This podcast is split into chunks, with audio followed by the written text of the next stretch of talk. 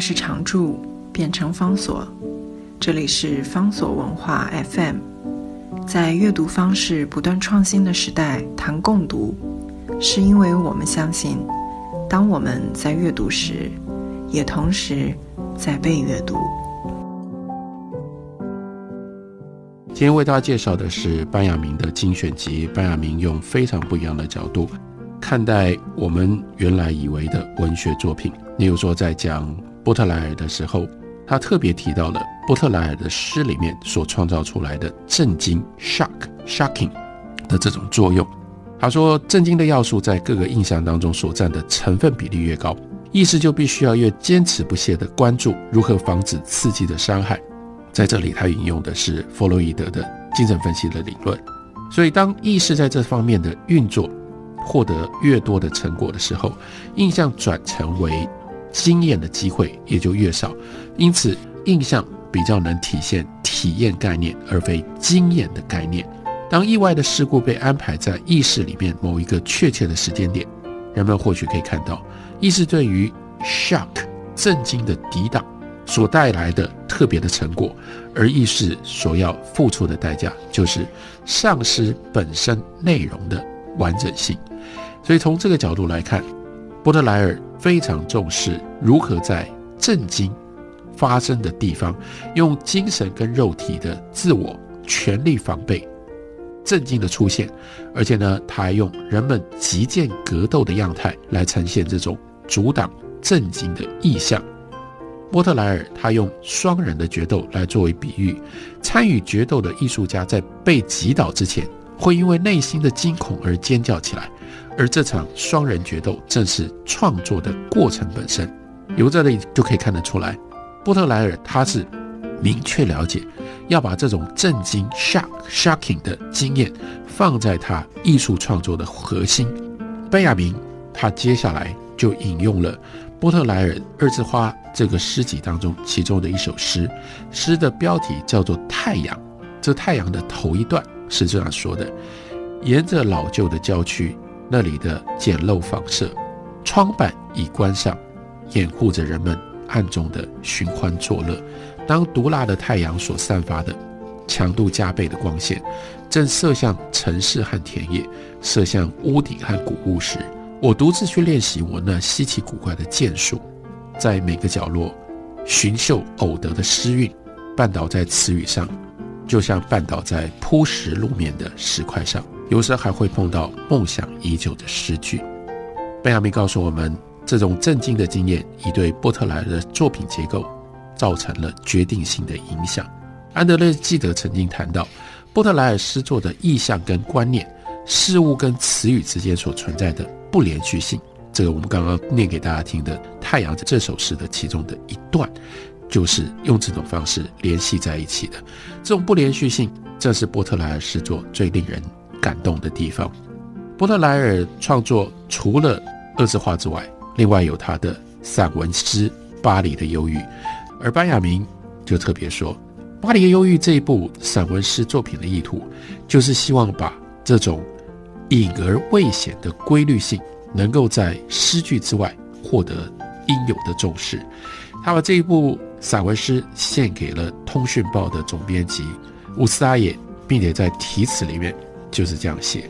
在我们当中，谁不曾在壮志满怀的日子里，梦想自己能够创造出一首绝妙的散文诗？为了适应人们情感丰富的心灵活动。幻想里的情绪起伏以及意识所承受的震惊，散文诗的作品在语调上必然缺少节奏和韵脚，却具有足够的灵活性和裂解性。怀有这种理想的人，主要是那些住在大都市且拥有许多错综复杂的人际关系的创作者。然而，这种理想却有可能变成他们所执着的顽念。所以，对于这一段话，贝亚明的解释是：波特莱尔。让我们确认以下两件事：第一，在波特莱尔的作品当中，受到震惊的人，还有他本身跟都会大众的接触当中，存在着内在的关联性。第二，大众究竟意味着什么？大众不是阶级，也不是任何具有结构性的集体。大众就跟弗朗内尔行人这种没有固定形式的大众有关，也就是街道上的民众。波特莱尔不曾以大众作为创作的题材，但他从来没有忘记大众的存在。大众就是以一种隐藏的姿势，在波特莱尔的作品里面留下了烙印，就像大众也以隐藏的姿态显现在我们前面所摘录的波特莱尔的作品的片段一样。那就是在《太阳》的这首诗里面，他描绘自己穿过渺无人迹的市郊，但是我可以了解那种隐秘的状况。换句话说，人在他自己的屋子里面，这些人仍然存在着。诗人为了要能够找到诗，也就是要找到这些诗句，取得诗的战利品，他就带着词语片段，还有呢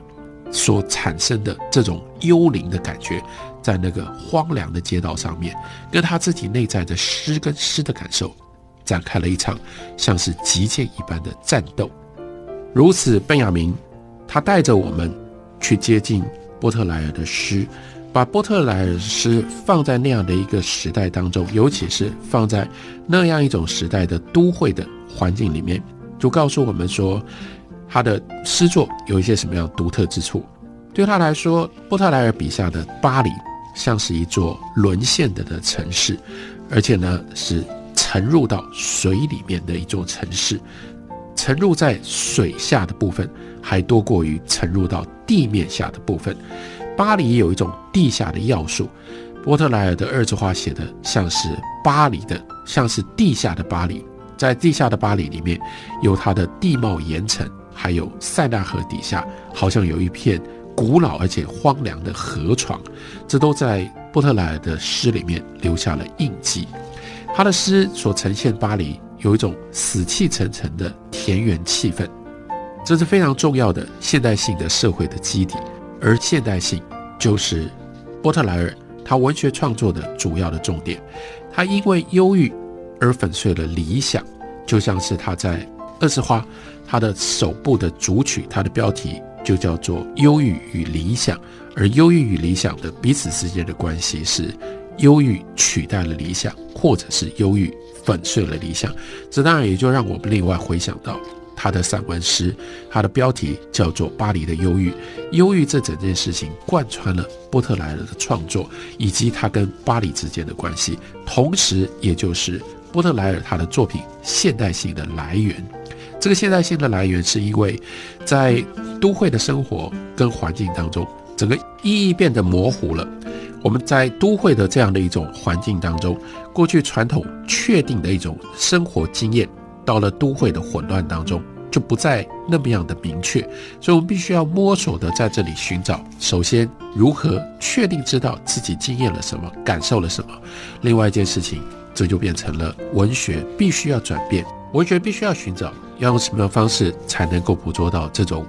模糊的意义。而波特莱尔他就是在这样的一个过程当中，帮我们开拓出一条路径，以至于让这种在都会的环境当中新鲜的、特殊的、让我们无法掌握的模糊的意识、模糊的意义，在诗里面可以被呈现出来，而呈现的方法。相当的程度上面，就是利用震惊，把过去我们视之为理所当然的许多的经验跟体会予以打破，以至于让我们能够还原到不确定的模糊意识跟不确定的意义当中，这才跟都会的生活能够结合在一起。